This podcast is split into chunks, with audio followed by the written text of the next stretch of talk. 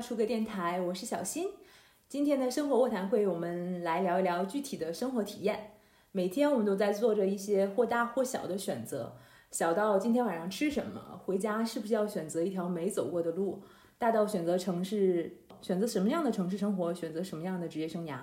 今天请到的嘉宾高田儿是一名律师，他在北京、上海两座一线城市工作和生活过，最终决定回到家乡内蒙古包头市。在他口中是一个四线城市，从大城市回到小城市，他经历了哪些生活和职场的落差和困境？作为女性，面临过哪些来自传统声音的催促？包括他心中关于爱的感受和一些思考。今天我们来一起聊聊他的故事。Hello Hello，我是高田儿，然后我现在在我的家乡内蒙古包头，然后我现在是一名律师。就二月份的一天晚上吧，就我们在西城区的羊肉胡同，就我们当时一起，当时都在找一个叫 Post Post 的这么一个类似于独立书店、咖啡馆的这么一个地儿吧。然后呢，我们两个就是都在寻找同一个目的地，我们就在胡同面对面的相遇了。然后呢，就互相看了一眼对方，然后进行了一次完全没有宾语的对话。我说你是，我是，我是，对。然后我们两个。就一个心领神会、神会的眼神，就决定一起去那个 书店。对对对，我觉得当时我们一下认出来彼此的逻辑，其实也还是挺有趣的。就我当时觉得啊，这个女孩长得很好看，跟这个生活环境不是特别融合，就感觉应该也不是这个那条街的居民哈。那条街的居民还是更本地化一点，可能年龄还是偏大一点。对对对。最后我们就成功的找到了目的地，然后一起喝了一杯咖啡，然后。其实是进行了一次女生之间的非常美好的谈话。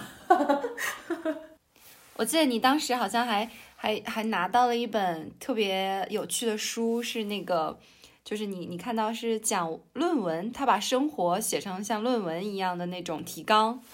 因为我们写论文的时候有有一个有有一个小标题叫 methodology，就是我们用什么样的方法论去做我们的论文，我们到底是填问卷啊，我们还是做访谈呢？然后那个人就把这个论文，把很多生活中的一种生活的形式也做成了这个 methodology，它也是方法论的一种。就比如说，我走在路上，我不玩手机，但是我拍照，就是取代我在路上玩手机的这件事情，这也是我的一个生活的方法论。然后那本类似于一个进的一个个人进的一本书吧，很有趣。然后你是不是也在里面发现了一本很有趣？对对对，我发现的那本好像是他把所有每个人就是。难过的那个瞬间都拍了下来，然后组成一本像影集一样的书。然后我记得那个标题好像就是 “sadness” 还是什么来着，反正给我的感觉就是，哎，还还挺有意思。他是收集了各种人、各个国家，可能就是他拍到的人们很沮丧的那种画面。我当时就觉得，我也可能是只有只会在。还是只会在这些城市吧，能碰到这样的奇遇，就是像碰到你这样的朋友。因为，因为其实那这次回去对于我来说，呃，意义还挺挺不一般的。对，是回北京。记你记得我和你说，我不是在出差嘛？因为在可能在三年前，就我还没有回家乡的时候，我在北京待了也有两三年的时间。那个时候，我我我的角度就是还是。呃，逢年过节回回一下家里，然后会和我的那个家里面的人说，啊，我过完年就要回北京了。你看当时的那个语语语气，还是回北京，有一种北京才是我的家的感觉。然后这一次再再回去的时候，再回去探店呀什么的，就已经变成了，啊，我我来这里出差，对我要去北京了。然后其实是心态上是一个很大的变化。然后碰到你，然后又碰到一个，嗯，呃，灵魂。有碰撞的朋友就觉得当时的感受特别的不一样。嗯嗯，对我那天其实也是，我那天比较有时间，然后我就决定自己搞一个 city tour 的这么一个感觉吧，我就自己晃一晃。然后那天上午就在特，我是个北海公园爱好者，我一年去好多次，就春夏秋冬经常去北海公园晃。然后我那天就上午去了北海公园，然后我还没走够，我在北海公园逛了一上午，我也没走够。然后我就决定下午接着再逛，然后我又到了西四，然后我就决定去羊羊肉胡同那个 那 pose pose 转转。结果咱俩就遇到了。那天气呀，包括那个我们遇到时间的那个夕阳啊，包括那个温度啊，我都觉得很舒服。包括我们两个一起结伴，然后去去店里，包括整个流程，我都觉得啊，是一个很舒适的一个状态，就又很放松。而且我是觉得，如果你是个男的的话，我们两个不会有这个谈话的，就这件事情就在问路的那一刻 over 了。对对对，是的，我明白。我记得我们还谈论过这个呢，就是我当时回去也住了一个类似于像呃民宿一样的那种酒店嘛，然后会有一些外国的友人。还是会有这种刻板的，就是外国的友人会觉得我们中国的女性，只要是他们是这个外国的，然后就呃可能会对他们有那种不一样的感受，然后他们就在电梯里啊进行一个其实对在我看来是有点不友不友好的那种搭讪。但有的时候你真的是有那种我既想自己玩，我又不想被搭讪的时刻，是就很多时候。我都有这样的感受，我就是想自己玩，我就想去一个场合放松一下。但是我去百分之一百会被搭讪，即使你搞得蓬头垢面也会被搭讪。所以，所以我我特别珍惜每一次出去遇到就是单独的女生啊，然后我们有一些谈话。对，就女生之间很有安全感的这么一个谈。你当时在北京和上海都工作过。可不可以聊聊你当时的这个经历是什么？呃，其实我是因我我我在大连上的我的大学嘛，然后我当时学了一个还很冷门的专业，叫会展经济与管理。我不知道你听没听说过这个专业，类似于办展会，对对对对对，就是展览和会议这样的。对对，当时我我自己也是觉得特别哎，又冷门又有点高大上的感觉，然后就选择了这个专业。我你看你现在也还是听起来还挺陌生，我觉得应该到现在为止，它还属于一个不是很热门的专业。还好吧，每年都有广交会啊，对对对对。北京也办很多展会呀，比如说在奥体中心呐附近呐，有很多这样的展会。是。但是我是觉得可能这个细分的工作的这个这个这个行业的分工有点过于细了，因为其实这个活儿没有那么在国内是没有那么高的专业度的，是谁都可以做的。可能在国外这个专业可能会稍微好一点，因为国外的这种分工是比较细致的，所以这个专业可能比较专。但是我觉得在国内可能这个专业就显得有点水。我感受不是不是是是真的是这样，因为其实我那年上大学的时候，他才刚刚这个专业应该才有一两年。嗯，你想一个刚新生的专业，我我觉得他应该还是需要一些沉淀的嘛，所以当时他肯定是稍微有点水的。然后也就是因为这个专业，其实是在中国来说是北上广才是多一点的发展，就是关于展览和展会。因为咱们中国的那个大型的会展中心，也就是大多都在北上广这些地方。当时的时候，其实现在也差不多。是毕业就是实习那一年，其实就毅然决然就来北京了。然后不是后来也去了上海一年嘛，就是也和我这个专业有很大的关系。当时是对这个专业是很有那种英雄梦想的，你知道吗？就是觉得我毕业了以后要在这个行业里面发光发热的感觉。那你后来为什么会成为一名律师呢？感觉这两个专业不搭，对吧？这个肯定就 这个就会我我觉得是很多回乡的人应该都会有的一些原因，比如说呃父母父母催促你回去啊，就觉得你一个女生不不要老在外面。呃，闯荡，他们也觉得女生在外面闯荡不出什么名堂嘛，呃，有各种的原因。正好就是我的家乡有一个在法院工作的机会，然后我就回来了。是因为去了法院工作以后，然后接触了法律之后，才选择了去呃进行司法考试。就是我发现自己对法律还是很有那种兴趣和，然后我才去考的这个。先是回到了家乡，在法院工作，然后产生了对法律方面产生了兴趣，然后你自己进行了司法考试，然后你考取了律律师证，是这么一个过程。那你当时为什么会想要回家呢？当时，嗯，我在北京的两年就是实习的时候嘛，也找到了一个就是所谓的五百强的那种展览，就是在展览行业里面的五百强，就是有那种很虚荣的感觉吧，又找觉得找到了很好的公公公司。然后又是对，又是自己匹配的专业，然后事实上呢，就会展这个专业吧，就是它是嗯，在开展会的那个过程中是很忙很忙的，然后其他的时间可能还稍微好一点，但是还是呃嗯不是很清闲的那种工作，还是那种老生常谈，在北京嗯工作会有很多的那种压力。我诸多的时候，而且我是当时是没有住房压力的，我是在我的家人的家里面住着，当时房子是空的，然后我一个人在房子里面，呃，对于我来说，我是没有租房这一部分的压力。但是我还对我没有这个成本了，就对于我，我觉得其实对于北漂来说是非常非常好的一件事情了，已经对，已经很舒服了。但是就是那样的话，嗯，我还是呃有的时候会下班在地铁上，嗯，会就是很呃就是在那个那个叫什么晚高峰时期，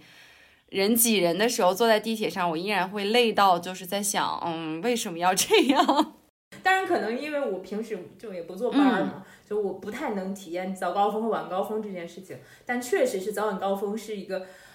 很多可能经历过这样生活的小伙伴都会被不会被工作打败，甚至也不会被什么租房和工工作的压力打败，而是被早晚高峰。会的，会的，会会有一种就是感觉自己一天的时间好像大部分都浪费在路途上。就是这种感觉，而且晚上的时候，有时候和朋友，嗯，这个是在小城市很难有的一点，就是当我们聚在一起选择一家比较喜欢的餐馆的时候，也需要排队。然后你会发现呢，你会发现在这个呃路途上已经可能花费掉了我们一个小时啊，甚至一个半小时的时间。然后到了饭店呢，我们又要花半个小时到四十分钟排队。然后就觉得这个时间很 很长，但是我回到家乡的时候，很少有排队这种 情况出现，等位是吧？很 很很难实现。然后工作起来还是很开心的，只不过呃，我在那个当时的展览公司，确实是呃一年多的时间，也没有太多的呃起色吧，可以说，呃，我我我是个人认为和呃身边优秀的人太多了，就是在北漂的这个环境里面。比你优秀的人实在实在是太多，然后我自己的能力可能当时来说，呃，晋升空间有点小了已经。然后家里面这边呢又给我抛来了这种橄榄枝，PUA 就说啊这边有一个非常稳定的工作，然后而而且不是很那个很累，呃，然后主要是稳定，打了一个稳定的牌。然后那个时候就是我的一个嗯纠结吧，我我相信每一个回家乡的人的那个点都是一样的。就是家里面的人这边也跟你说啊，回来吧，然后不会那么有压力的，嗯，而且他们会问你，你在北京的话，你有没有想过以后的生活？比如说你的婚嫁呀，你你这个婚姻嫁娶的问题，或者是说你将来的住房问题，就是很把很现实的问题摆在这里。然后我呢，又是一个还还真的会考虑这些问题的人。然后我就会有想这些问题。当时在北京那个节点也是我压力有点大了，呃，就是有点想回家了。为什么？就是我跟你说的那个，呃，在工作上面也有一些瓶颈了。然后在北京的那个待的那两年，就那那个时候的节点，发现自己有点疲惫，嗯，突然不不是很想，呃，每天都这样卷。可能大家就是能够接受压力的程度确实是不太一样。听起来，我我感觉大多数人回到家乡，可能无非就是收入问题，或者说未来的问题。你家里的橄榄枝和你自自我的决定，其实是百分之五十，百分之五十的，是这样吧？百分家里的决定占百分六六十吧。这里面还有一个原因是我的家庭问题，是很恋家的一个人。嗯，然后我当时就是很想回家陪我的姥姥姥爷，就是我记得应该是。呃，对，有很亲近的人，我记得当年应该是发生过，可能是我爷爷刚去世吧，啊，然后就有点，嗯，当时的感觉就是不太在想在外面了，想回去，嗯，陪陪他们，就是这种诸多因素集合在一起，然后当时一个冲动就回去了，就正好家里提供了一个工作的机会，然后你也有这个意愿回去。不像很多小伙伴可能有点惨烈哈，是吧？就是可能自己非常不情愿回去，但最终还是被拎回去了。有很多有有有，我老公应该就是这一类的。他当时也是大学的时候在上海嘛，呃，然后他他他的专业是有关于那种报社编辑这一类的专业，也是在上海待了一年。新闻学新闻的吗？对，他是学新闻的。然后后来他跟我讲的是，因为他是嗯八九年的，他比我大七岁呢。我觉得就是八零后可能会比我们九零后更更想的更多一点吧。尽管我老公我觉得已经是一个特别朋克摇滚的人了。我你你像我的父母，他们都属于呃嗯不是那个体制内的那种，他们可能还没有那么传统的那个观念。但是我爱人的那个父母，他都是特别传统的呃人。当时就是不回来，就是各种吵架了，已经会有很严重的争执。对我这个确实就像你说的，是有百分之五十是自己回来的嘛？他我觉得是百分之九十九都是 逼着回来的。听起来确实啊，你像如果是做一个新闻专业的毕业生来讲，那北上其实甚至连广州可能都还差一点，北上基本就是北京是第一选择了啊，大部分可能都会留在北京或者是上海。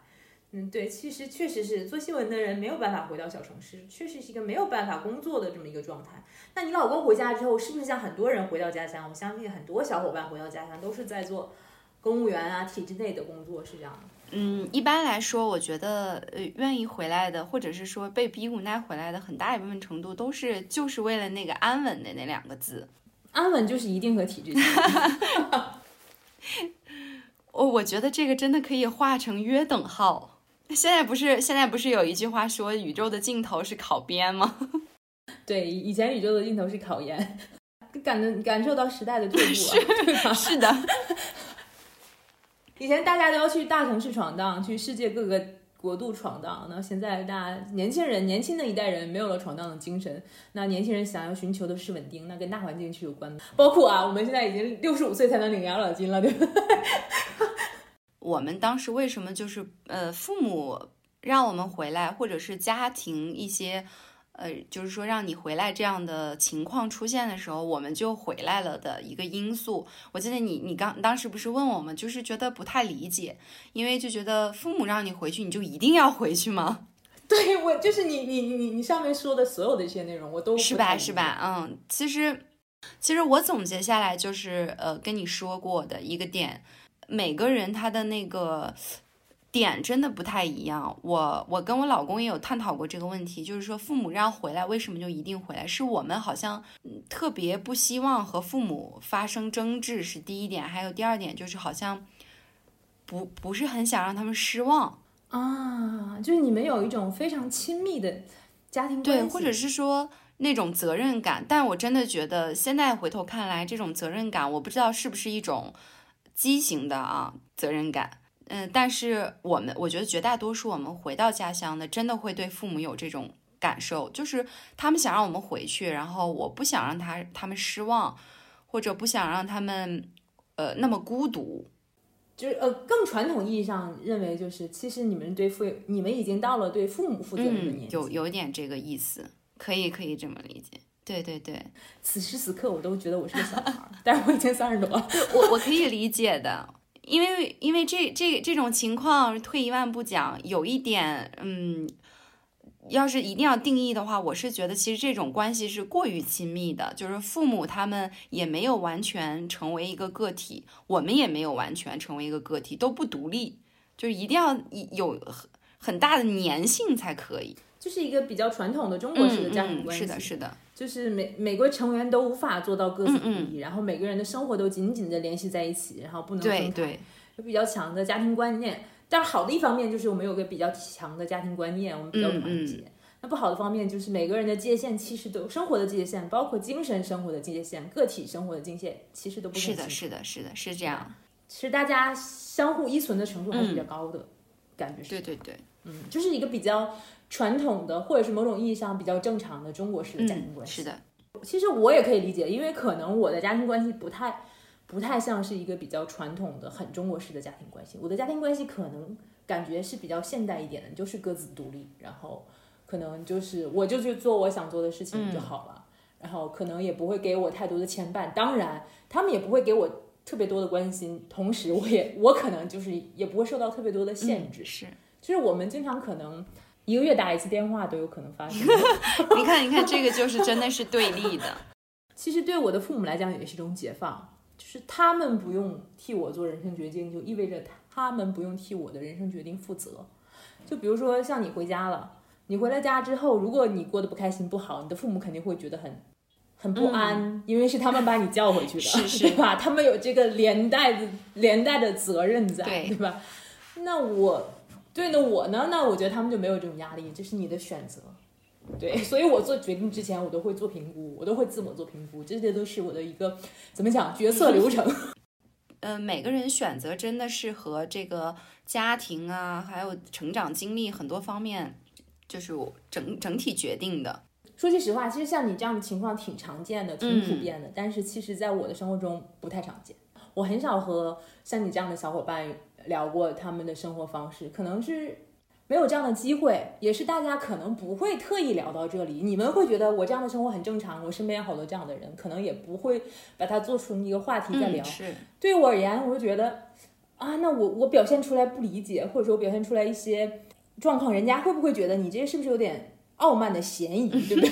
但其实还真的不是，确实是 这种，就是我还确实是没有特别仔细的了解过。普通传统一点的家庭，大家都会做一个什么样的决定？我只是知道我身边很多人回去了，但他们具体是怎么做的这个决策，具体是怎么想的，可能我真的还没有太了解过这种感觉。对对对，我觉得这个真的就是每每一种不同性格或者不同形态的人存在，然后咱们俩像咱们两个这样，然后碰撞在一起，才是生活嘛，才是这种有意思的东西。对我的感觉是吧？反正就是，其实大家都是在过着一种不一样的生活，即使有的时候，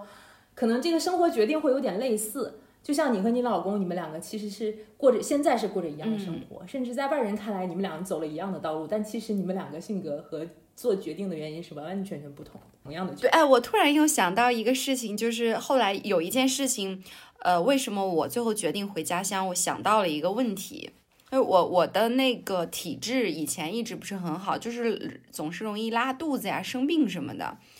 然后当时我在北京，因为呃，我觉得在一线城市有一个东西很重要，就是不要老生病。你的体力很重要，因为没有时间去生病。这个东西我我有有一次我经历了是什么事？就是我一直在呃，大概我工作了一年半左右吧，然后我已经开始习惯那种高强度的工作了。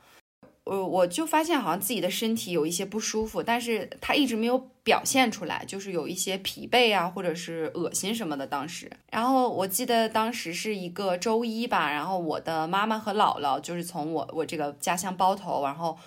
去到北京，说要和我住一个星期，也是要看看我嘛，因为很长时间没来。然后就来了，就在他们来，就是我从那个高铁站把他们接过来的那个下午，我就上吐下泻，发烧到四十度。我我那一次，我那一次是第一次感觉到什么呢？就是我一直一个人生活的时候在硬撑着，有一种我甚至就是好像大脑在告诉我的身体不要生病，因为很浪费时间。对我的家人来看我的时候，可能是那种呃亲人来了吧，那种舒适感或者松弛感突然就呃袭来袭的那种感觉。然后我那天身体对就松松了下来，之后就发了高烧，然后可能一直堆积着，就身体可能应应应该是那段时间一直就是不舒服的状态。但是在我的家人来的那一刻爆发了，这件事情让我当时感触还挺深的，就是我我有在想，可能我真的不太适合这样了。你可能不太适合这种高强度的，既有心理压力又有身体压力对对对，因为每天上下班的通勤也要一个小时嘛，一个多小时。有的时候，因为中午我们也都是赶紧就是吃一口，然后就下午继续工作，就是那种轮轴转的感觉。你像在我家乡，嗯嗯，尽管我现在就是律师这个行业也是非常忙的，但是我现在确实是没有通勤或者是呃，就是在北京或者在一线城市的那些路上啊，或者是吃饭啊等等要浪费的时间，基本上没有。我们这个城市就属于一脚油就可以到你的目的地，最远最远二十五分钟，开到了城市边缘。开往城市边缘开。你这个问题其实我都没有想到，就是对我来讲就是一个很下意识的问题，因为我身体特别好，所以我很少体会到疾病的痛苦。然后我精力非常之充沛，就是我现在我觉得我的精力是比二十多岁的人还要充沛。然后我那我那天跟你聊 天的时候，我真的发自内心的羡慕，因为你嗯跟我说你到现在还没阳过，就是我以前一直不能理解说，会总觉得累呢，因为我永远都不觉得累，就我很少有累的时候。然后呢，我有个朋友有抑郁症，然后他的状态就很低迷，然后他就曾经跟我说过，说他可能抑郁症的原因就是他身体不太好。但是这些东西我都无法感同身受，你懂吗？就是因为我没有这个体验，我只能很肤浅的知道，哦，原来这两件事情是有关系的，但是我不能真切的感受得到。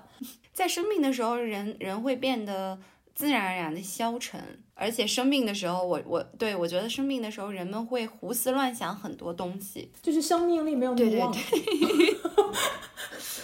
而且那些那种悲伤的乱七八糟的情绪就会趁虚对对对对，嗯，就包括我前一阵子失眠也是啊，前一阵子可能就不知道为什么睡不着觉，但这都不是病哈，我都感觉得到，我只要一失眠，我立刻第二天暴就非常暴躁。是的，是的，是的，真的是这样。说到了你回到家乡的原因，听起来是一个很顺畅的原因，甚至你也没有经历特别多的这种心理的痛苦啊。我相信很多小伙伴回到决定回家到回家这期间是经历了很多痛苦的过程的，甚至是斗争。你的家乡包头到底是一个怎么样的城市？甚至啊，你跟我说包头是个四线城市，我都很惊讶。我已经对以他以前也是三线，也是三线，然后然后那个突然去年吧还是前年，然后落到四线了，可能有一些退步。我我的家乡吧，包头是一个其实是一个很神奇的地方，我觉得，因为。包头是内蒙古最大的一个工业城市，它在我眼里一直就是就是一个钢铁爷们儿，你知道吗？对钢铁直男的感觉，因为我们这边就是盛产的一些东西就是钢铁啦，然后稀土啦，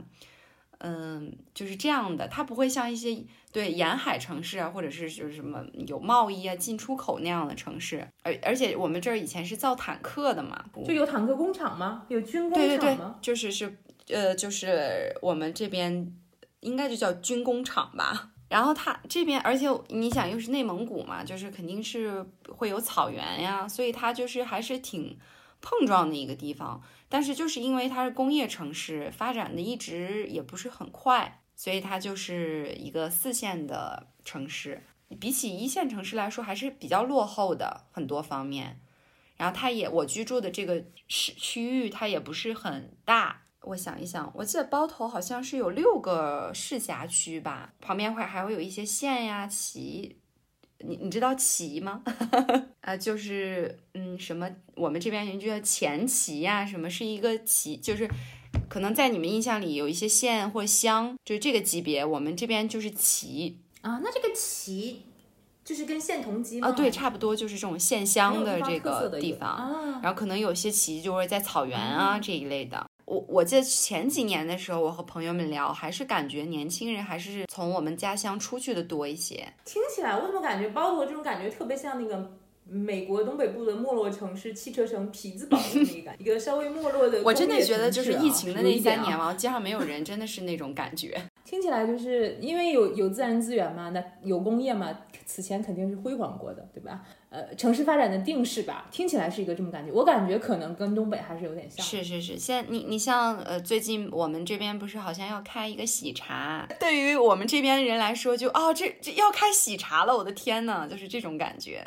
而且就对于我们这边很多年轻人来说，就已经是很不错的一个奶茶店，然后突终于入驻啦，是这样的感觉。因为我记得当时包头刚开那个 COCO 的时候，就很多人去呃打卡呀，或者是发朋友圈什么的。对对对，就是会这样。我有一次，有一次我我我第一次觉得，呃，我家乡感觉跟一二线城市，就是咱们这个呃，比如说一些城市的那种文化呀，或者什么特别不一样是什么？是。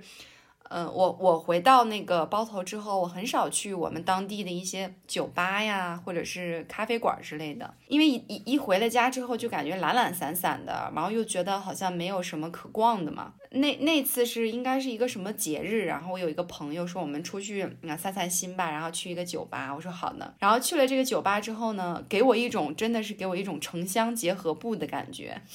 最最最奇葩的是。呃，当时当天晚上的歌手呢，一上台就唱了两遍的《沙漠骆驼》，你知道这首歌吗？有点过于通俗的那种歌曲，对吧？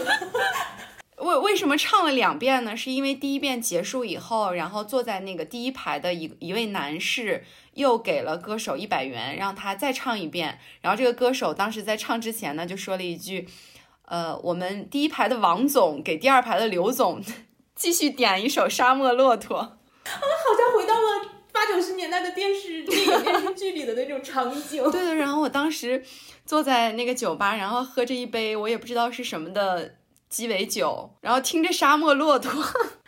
有一种时间穿越的感觉，就好这种场景好像贾樟柯的电影啊，《江湖儿女 》对对对，而且我去的那家酒吧，应该还是据我朋友说，应该是很多年轻人，或者是就在我们这边还挺有名的一个小酒吧。嗯，啊，就可能当地人去会觉得还自己还蛮时髦的。应该是觉得还是挺舒适，就是去的人还很多。那天我们都坐在一个角落里了，真的很多人那天。也不能说自己有多潮吧，就是真的是觉得稍微有点格格不入。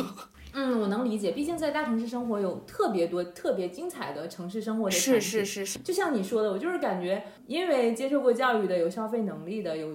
审审美能力的年轻的一代人成长起来了，就我们的消费观念可能跟老一辈人的消费观念完全不同。是，老一辈人的讲究是经济实惠，完全没有审美的考虑在里面。可能我们这一代年轻人，大家就是我赚钱我也。肯花钱，我也愿意用 钱买体验。我的审美、审美和体体验的要求会比较高。你说到上海了之后，我就想插一嘴，就是我在上海，就是我感觉我还是会相比起上海，还是更适合北京一点。因为我在上海那一年，我就是觉得上海太潮了。你说你有潮人恐惧？对，然后我记得你和我说是因为潮湿吗？我说是，除了潮湿，还有因为。潮人太多了，因为我有潮湿恐惧症，你有潮人恐惧症。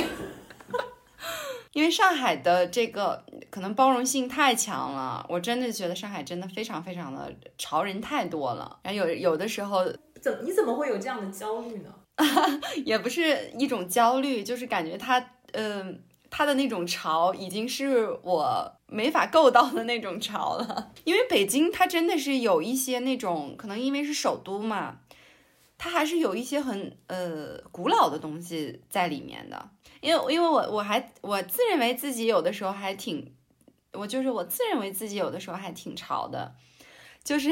我记得和你说过，对啊，那个你挺 stylish，就是在那个，但是在包头的时候，我真的会有那种美丽恐惧症，就回到家乡，这个词你可以讲一讲，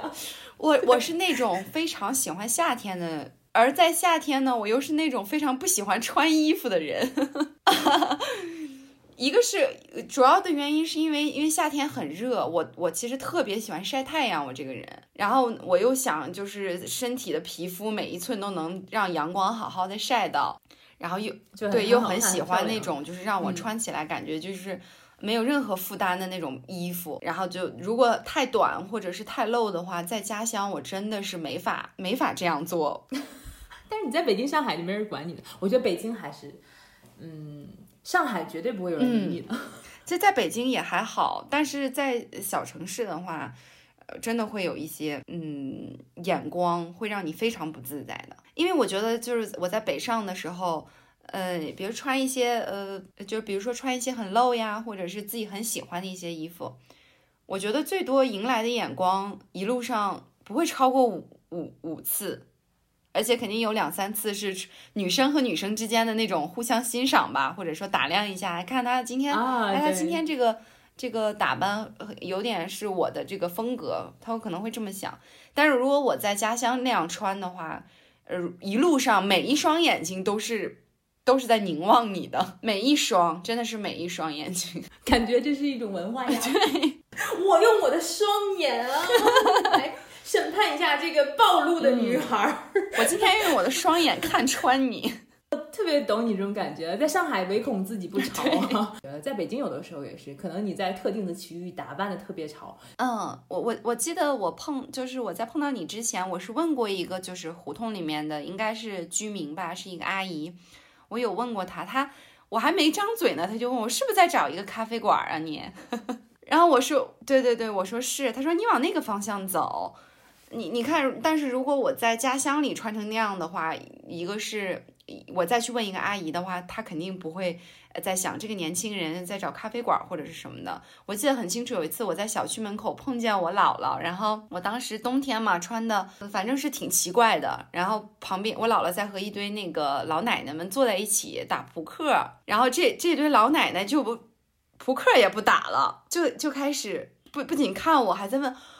就是在问姑娘，你这是穿的什么呀？这是这怎么了？这是 回到底层逻辑的话，就是不想有这样的麻烦，所以就会选择不去那样穿或者不去那样做了。包头可能还是一个稍微比较保守一点的城市。哎，对对对，是呢，我觉得还是有一些传统的东西在的。就大家，包括从大城市回小城市生活，有一个问题就是结婚嘛，这个婚姻的事情很。是一个，我觉得每个回到家乡的人都会面临的问题。我当时就和你说过，我因为我现在和我老公，我我遇到我老公，我认为是已经是一个非常幸运的，嗯，一个几率了。因为我们两个是灵魂很相投的，算是真爱的一一一一次婚姻。但是在小城市也并不是，嗯，每一个回到家乡的人都能碰到这样的，你又又会被催婚。而且我跟你说过一个你好像听起来非常难以理解的话话题，就是我我当时跟你说，如果我没有碰到我现在的老公，我当时也可能会找到一个比较合适的人去结婚，因为在小城市结婚对于我来说会让我变得更加方便、更加便利。然后你当时好像特别不理解，对我当时我我其实也不是不理解吧。就我能理解你所说的，我更多的是想法是我们，我认为我们本不应该这样。其实我们，我我的家人吧，我真的觉得还没有是逼婚是很严重的呃那种家庭呢，因为但是是其他人的眼光，对，是其他的人的眼光，从四面八方来的。呃，从我家家人的角度来讲，我选择我我我跟你说，为什么结婚对于我来说会便利嘛？因为我们这个城市就没有。出去租房子的必要了。这个城市很小，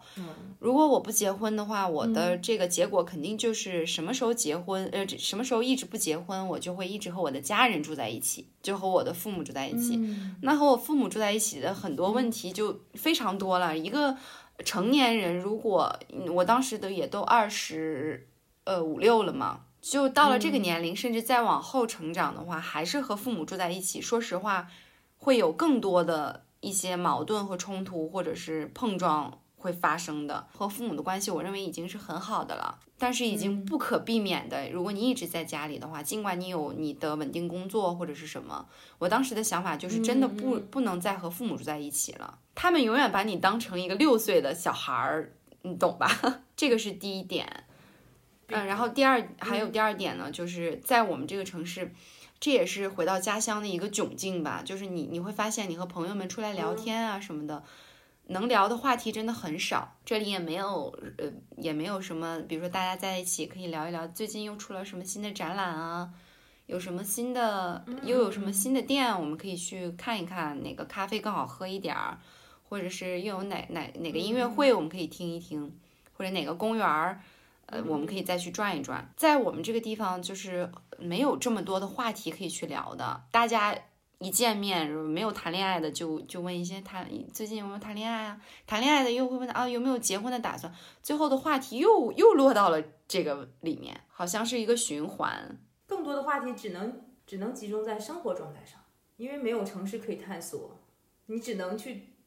探索生活中人与人之间的关系，对一些最多就是工作再说一些，然后又回到了恋爱或者结婚，而且你能感受到同龄人们说的最多的就是啊，我我们家又开始催我了，问我怎么还不找对象，或者是还不嗯去结婚呀什么的。然后你的亲戚朋友见了你也没有什么过多的话题，又是呃哪些什么工作，然后就是有没有准备结婚，就是这样，你就感觉好像逃不开这个。结婚的话题了，它就像一个罩子，然后再罩着你，然后很就让你觉得这个生活很不方便，都在问你这个问题，然后你好像也逃不出这个圈子。我当时想的是，如果找到一个合适的人，啊，可以结婚，然后我们出来组建一个家庭。我当时真的做好了，我应该不会就是到爱的成分吧，就是合适，然后啊挺有好感，然后合适可以的话就结婚，真的会是这样。我就是觉得。在小城市，有的时候结婚，你结完婚了以后，反而会有一些东西是变得方便了，变得再没有那么多的，没有那么大的一个罩子在罩着你，你你你反而因为结婚变得更自由了。虽然听起来有点逻辑不太对啊，但是真的是这样的。结婚让你收获了世俗的自由，你不用面对奇奇怪怪的世俗人对你的眼光评价，甚甚至催促都变得不那么重要，主要是眼光和评价。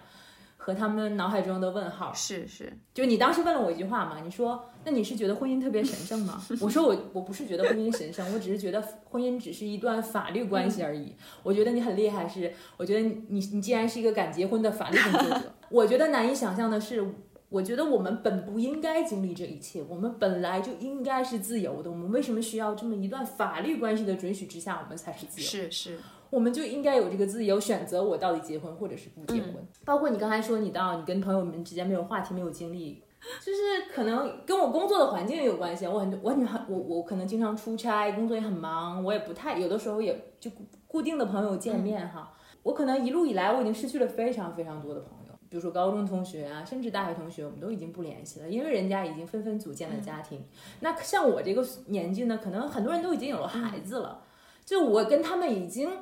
不可能有任何话题的交流了。我还在每天看电影，每天去看展，没事出去转，出去玩，然后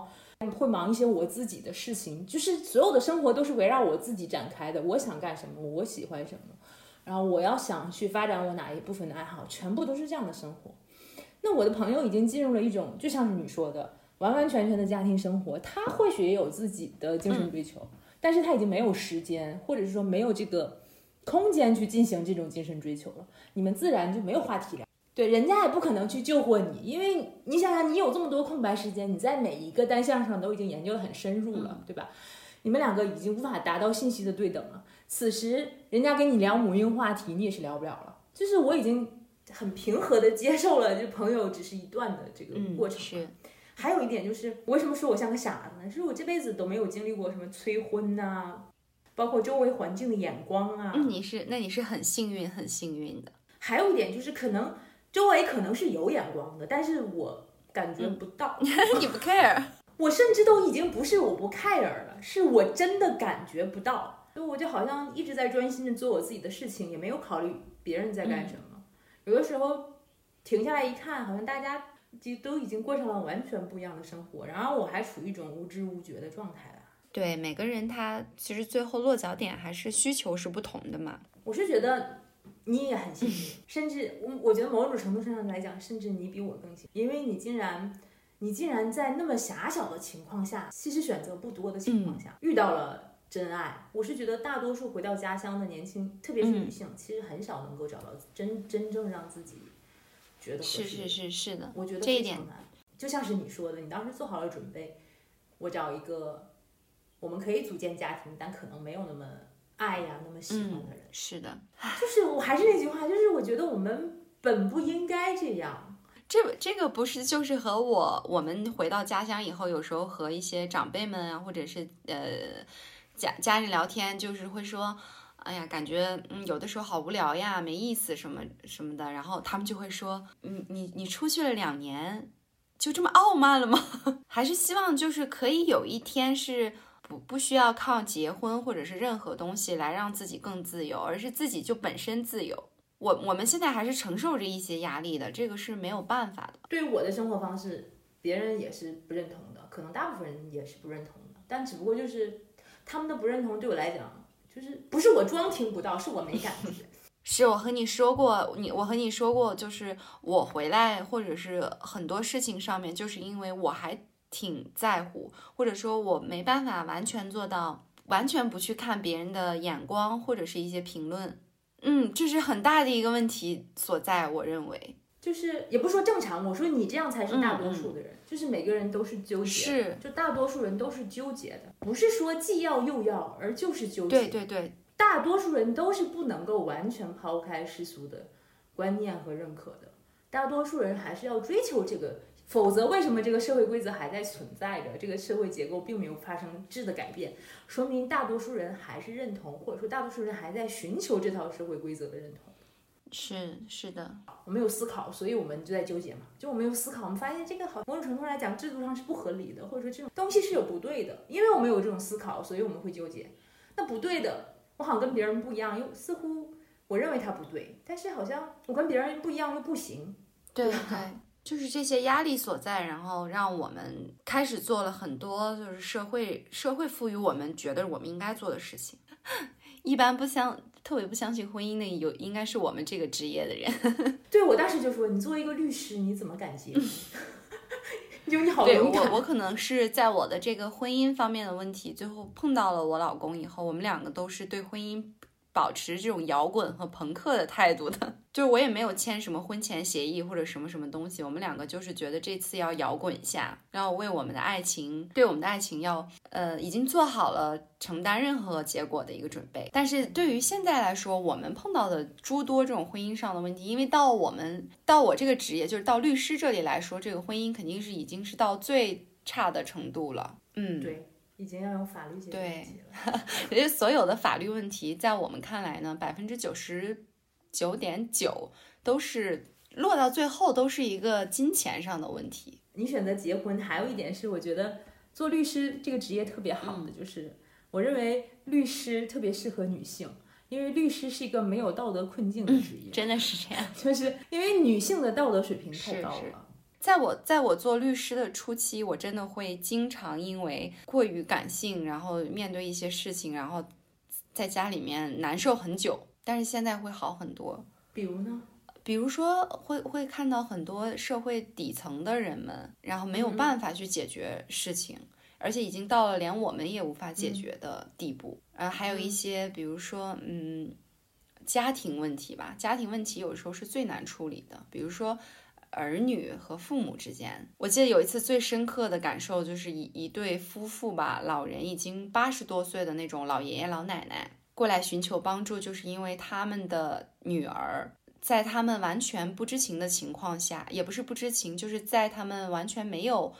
独立去思考问题的那种情况下，带他们去带他们去那个房管局过户了他们唯一的住所，过户给他们的女儿了。然后他们的女儿就又把这套房子出卖了。然后当时他们找到我们，就是想说啊，就在问我们怎么办啊。而且他也一直在说，这么多年他们的女儿对他对他们的一种虐待吧，可以这么说。呃，初期的时候接接触这样的案件的时候，我真的很难很理性的去处理，因为那个是我嗯刚当律师不久的时候就有接触到的这个案件嘛。然后我记得很清楚，我当时晚上回来和我家人。聊起今天的一些经历的时候，我都 哽咽了很很多次。我们我们当然最后也帮他们就是联系到了女儿，然后也调解了一下，因为毕竟，呃，老人在房管局签字的时候根本就不知道那个行为是什么，他连那个行为的性质都不知道，也不是他的真实意思表示嘛。所以最后我们在。多方的努力下吧，然后也和他女儿做了很多工作，然后又把房子过回来了，结果是很好的。但是我当时发现了有很多是真的没办法解决。虽然我们把房子的问题解决了，但是他们父母和女儿之间这种关系，就是我我刚跟你说，女儿对父母的那种，嗯，我们很难想象的那种对待吧，是我很接受不了的。我觉得，因为他们很已经很年老了，你看到他们的时候是会想到自己家里的老人的。心里会很不舒服。之后的这个从业生涯，你会发现这种事情很多很多。然而，你并不能为每一个家庭去处理这样的事情，你更不可能去解决他们的关系变得越来越理性。而且，有时候对于律师来说，感性是非常危险的。嗯，你太过于感性的话，你你不用理性去思考，你就会偏颇当事人说的一些话。我们要去判断的，每个当事人说话的。每个当事人说话的时候，都会以自己的角度去说啊，我经历了什么什么，然后我，嗯，他对我怎么怎么样？你看我在这个事事件当中，然后会把自己各种的情绪，还有他自己的评判，就一股脑的都跟你说了。但是这个中间的事实具体是什么样，真实的情况。我们是不知道，我们要从他的话里，然后他提供的证据里面去判断、去还原。对，通常情况下能还原到真正的真相吗？还是他其实还是一个罗生门的状况？那这个东西，嗯，完全得看最后，比因为还有对方嘛，还有对方的当事人，他也有他自己的还原这个故事的一个陈述，然后他也有他的证据，然后之后。你拼凑起来，你才能大致还原那个时候真正的情况是什么样子。听起来你们每天都在做阅读理解，找了一篇文章，然后把这个文章中的情绪拆出去，把这个文章中的推测拆出去，把这个文章中的判断拆出去，然后结合阅读理解给那个证据，就是阅读理解的体感，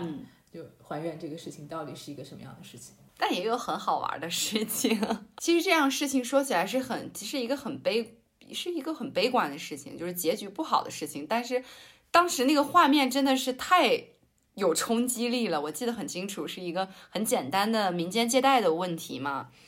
当时在法庭上，双方当事人呃就是到最后的环节，就是马上庭审要结束了，突然。就是借钱的那一方站起来，然后就跪在了对方当事人面前，说：“我求求你，可以把钱还给我吗？”然后对方当事人也也走了出来，也跪在了他的面前，说：“我求求你了，我真的没有钱。”然后两个人进行了将近五分钟的互磕头环节。我的天，这么抓马吗？你当时还是很那个画面是很有冲击力的，因为他们两个那个头磕在地上的那个响声，堪比架子鼓。非常非常的大声音，后来肯定就是那个法警会把这个秩序维护一下，但是当时那种突突然的这种突发情况，让我还是，那而且当时我也是刚刚从业，我真的是很那个时候是我我是在法院当书记员的时候，我我当时还没有当律师呢，那个事情对我冲击特别大，我我当时就在想，这是特别像跑社会新闻的记者。他建立了见见到了很多社会的比较黑暗的，或者说这个底层比较贫困的事件呢，或社会比较黑暗的面，或者是道德水平非常低下的，肯定会有的。我觉得你说的很对，到了律师这里的事情肯定都是麻烦事，没有好事的。我 可我有个偏见啊，我就觉得男律师基本就不能要了。就是本来男人的道德水平就很低下，就是在做了律师，我觉得这男的如果真的就不太能要了。这个咱们真的不能多说了。对，这是个人偏见，只是个人偏见，我的个人偏，纯属我的个人偏见啊，欢迎拍砖无所谓啊，这是我的个人偏见。但我觉得女的，就是女的做律师还是很好的，因为本来女的道德感就非常的高，可以做律师，可以综合一下。然后让我们女的变成一个正常的理性人，做律师给你这个对你性格的平衡是是一个好的现象，是或者说有一些帮助，特别嗯帮助特别大。我我我觉得我以前是不太那么敢说话的，现在嗯已经可以就是那种据理力争的去谈判。嗯，我的风格是嗯第一开始会很温柔和谐，然后要是惹到我就开始强硬。其实，在律师行业这个。就有男律师有女律师我们刚才也谈到了性别问题啊。那在律师行业中有性别歧视，职场上面的那种男女生的歧视，在律师行业是完全体现的淋漓尽致吧，非常明显。嗯，有有点重灾区，女生天生就是一些身体方面呀，呃，可能在这个精力方面，在大众的眼里就是不如男性的。嗯，然后很多人在选择律师的时候呢，他就会想。想更找一个男男性吧，就觉得在体力和脑力各方面可能都优于女性，这是第一点。另一点就是，呃，我我就是拿我在我所在的城市，就是这种三四线城市，这种人情社会联系粘性很高的城市。就是它很小，这个可能就和那个认识，那个也和这个认识。你知道我说的这种人对人情社会特别的严重，乡土中国的一个很部分人情社会。然后对熟人社会，然后男性呢，就是又又能应酬这方面呢，又比女性要豁得出去，也不能说豁得出去吧，就是他们本来就有天生的这方面的优势嘛。嗯，尤其在人情人情城市，我觉得关于这个酒桌文化，我真的不是。在说我们城市的不好或者什么，但是我真的看到我们城市关于这个酒桌文化，那还挺严重的。因为本来内蒙人，我们内蒙人这个喝酒就就挺有优势的，就比较擅长。对，就是你你再有这种，所以这种酒桌文化，我已经不止一次，就是在我嗯刚开始当律师的时候，因为我不能喝酒。这个不能喝酒，还真不是，因为我从小没喝过，我喝过那么几次，因为我的妈妈她就是喝酒有严重的过敏嘛。没关系，你不用自证，你有，即使你能喝酒，你有不喝啊？对，那倒是，但是我我我也是有很多次想喝嘛，因为看到有朋友微醺的那个状态还是很好的，我也会尝试着喝一些，比如说那个调制的呀，或者是什么那种还好，就一喝这种啤的、白的、红的这种纯酒，我就开始啊浑身过敏啊这种的。我就不太愿意喝，然后我也不喜欢喝，我就已经不止一次，嗯，听到有人在我初期工作的时候就说：“哎呀，你不能喝酒，那你这个职场这个路路就会越来越窄的。”啊这种恶臭的对，然后我当时特别的，就是当真的会觉得有点恶心，就是什么时候这个事儿一定要靠喝酒才能谈成。我特别能理解，可能一线城市还好，但是这种事情也有。但是我是觉得，可能在三四线城市，这种事这种事情非常严重。你你你，比如说你在和一些嗯呃，你比如说你在和一些有一些权利的人一起去谈论一些事情，而且是在饭桌上。我举例子，人家举起一杯酒敬你的时候，如果你跟人家说啊我不能喝酒或者是什么的，在我们这边可能有权利的那一方人就会觉得你不给他面子。不过这种我觉得应该在很多地方都还是很严重的，这种酒桌文化一直都。而且我周我周围就是。哎，内蒙能喝的能喝酒的女孩还是挺多的。我周围我见到的能喝酒的还是少数，所以这又是、嗯这又是职场中女孩不太有优势的一点。我觉得不是女孩有优势，是这个职场的文化有毒。对，就是女孩是正常的，我觉得能不能喝酒都是正常，只不过是这个职场文化是不正常的。你有接你有受到过骚扰吗？当当当然会有有的，目前来说还不多，可能可能是因为我们这地方太小了，你做的太过头的话，真的很容易，因为传出去的话大家都认识。嗯。嗯嗯，那这反而是一个限对，制。反而是一个限制，是。所以说，所以说可能呃，家乡还是有它的那个 A 面在的。A 面的生活，或你觉得生活体验特别好的是什么？嗯，首先肯定是大家老生常谈的那个安稳，因为因为就是对于我来说，我我我的这个需求可能更更多的真的是一个安全感吧。不知道是不是一些女性她的那个需求真的就是安全感更多一些，可能随着这个年龄的增长或者是什么的。然后在家乡给我的感觉就是很安全、很稳定，没有那么的卷，没有那么的累。然后而且我这个城市它的那个文化。呃，冲击也挺大的，我觉得。虽然没有什么 城市生活，有的时候，你像我的这个家乡里面有一个，就在城市里面有一个草原，很大的草原，是亚洲最大的城中草原。没事的时候，我们就会在那个草原里面，就是遛遛食。一说起 A 面，感觉就是没有什么。那你回家之后获得了一些，比如说，呃，原本家乡，原本你在家乡熟悉的，但你去过外面的世界之后，回家收获了一种异乡的审美体验，就是你发现了家乡差异化的东西，这样的东西。嗯，也有，尤其是在刚从那个北京回来的时候，感觉会很多一些。好，好像在北京生活两年之后，再回到家的一些呃饮食上面的呀，是什么的，都给我一种好像我回我我又来到一个新的地方的感觉。对，我能够嗯理解。甚至以前你觉得稀松平常的东西，突然间就变得奇特嗯，而且你会觉得哇哦，原来。而且我觉得有一个很神奇的地方，就是以前我觉得自我们家乡那个乡音很难听，嗯，因为我因为我的老家是南方的嘛，江苏的，然后我从小啊其实有很长一段时间是听着这个江苏话长大的，就很快的那种。然后我有有很完有的时候听到这个我们那个包头本地的乡音，就我们包头会说那个乡音叫此地话啊，嗯，然后我这是一个什么？就是不是很好听。